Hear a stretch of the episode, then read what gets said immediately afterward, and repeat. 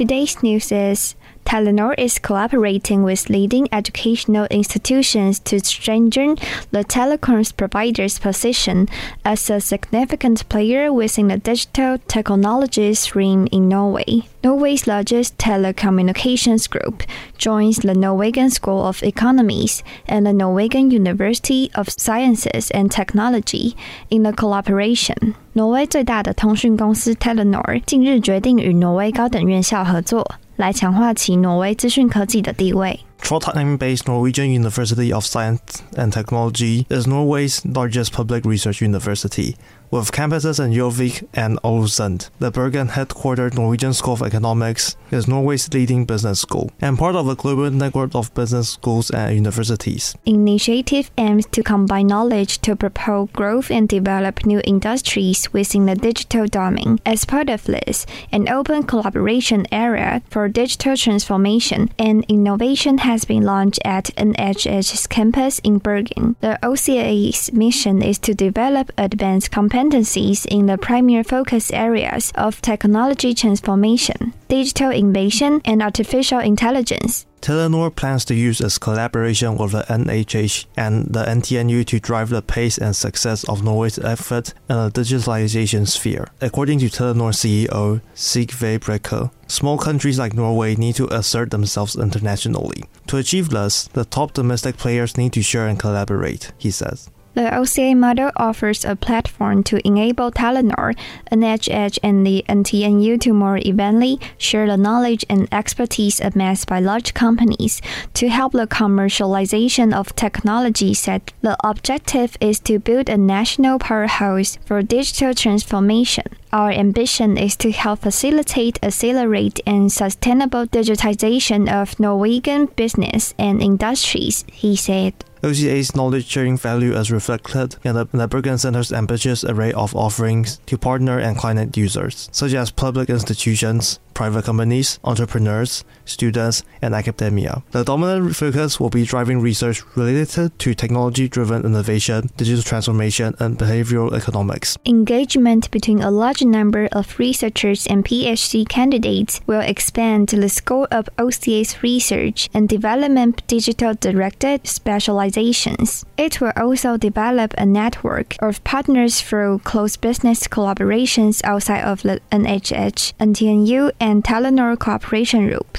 The prospect of attracting new corporate partners is enhanced by the OCA's platform's cooperative agreement with the Norwegian Open AI Lab which is co-founded by Telenor, the NTNU, and the Trondheim-located dependent research organization SINTEF in 2016. The partners now includes DNB Bank, Equinor, DNVGL, and Kongsberg. The Norwegian Open AI Lab's expanding role is taking place against a backdrop where Norwegian companies continue to scale up their investments and expertise in AI. Norwegian companies are becoming increasingly aware of the critical importance to fill competence gaps in their understanding of AI and its potential value to their business, said the NHH's Deputy Head of Research. Business people need to understand more about technology, while technologists need to understand more about the commercial and societal impact of AI. We expect to encourage more Norwegian companies to engage and learn with us, laying the foundation for improvised digital competition power and further industrial development, said Fiali. The three collaborative partners are a perfect fit to grow the OCA and the digital AI knowledge project said Torbjørn Svendsen, director of NTNU Digital. Telenor uses AI in its business areas, and NTNU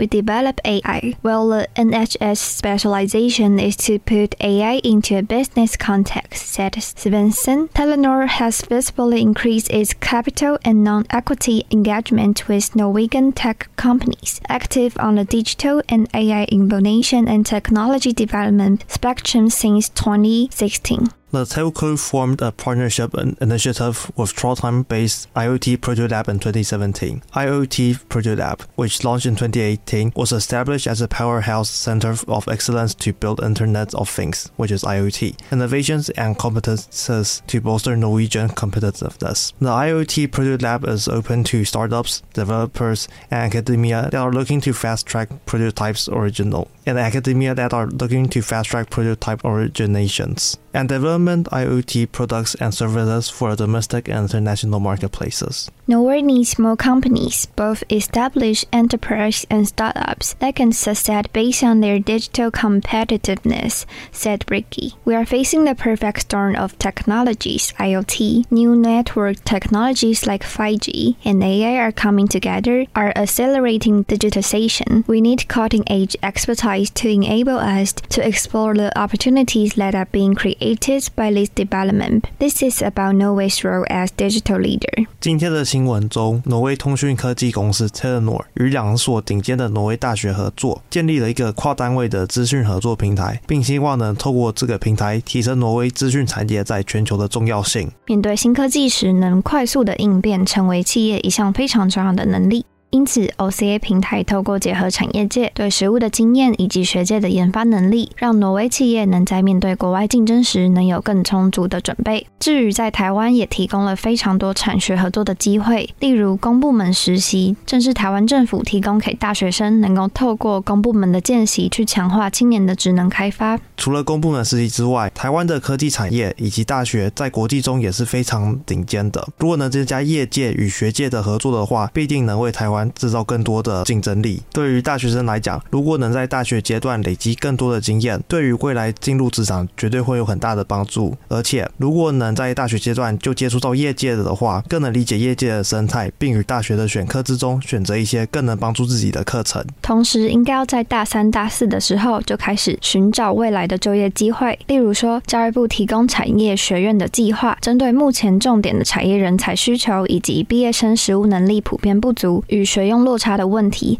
去强化产学合作的人才培育。所以我们也鼓励讨论的学生在求学阶段学习专业知识并准备与未来接轨。That's all for today's news. 拜拜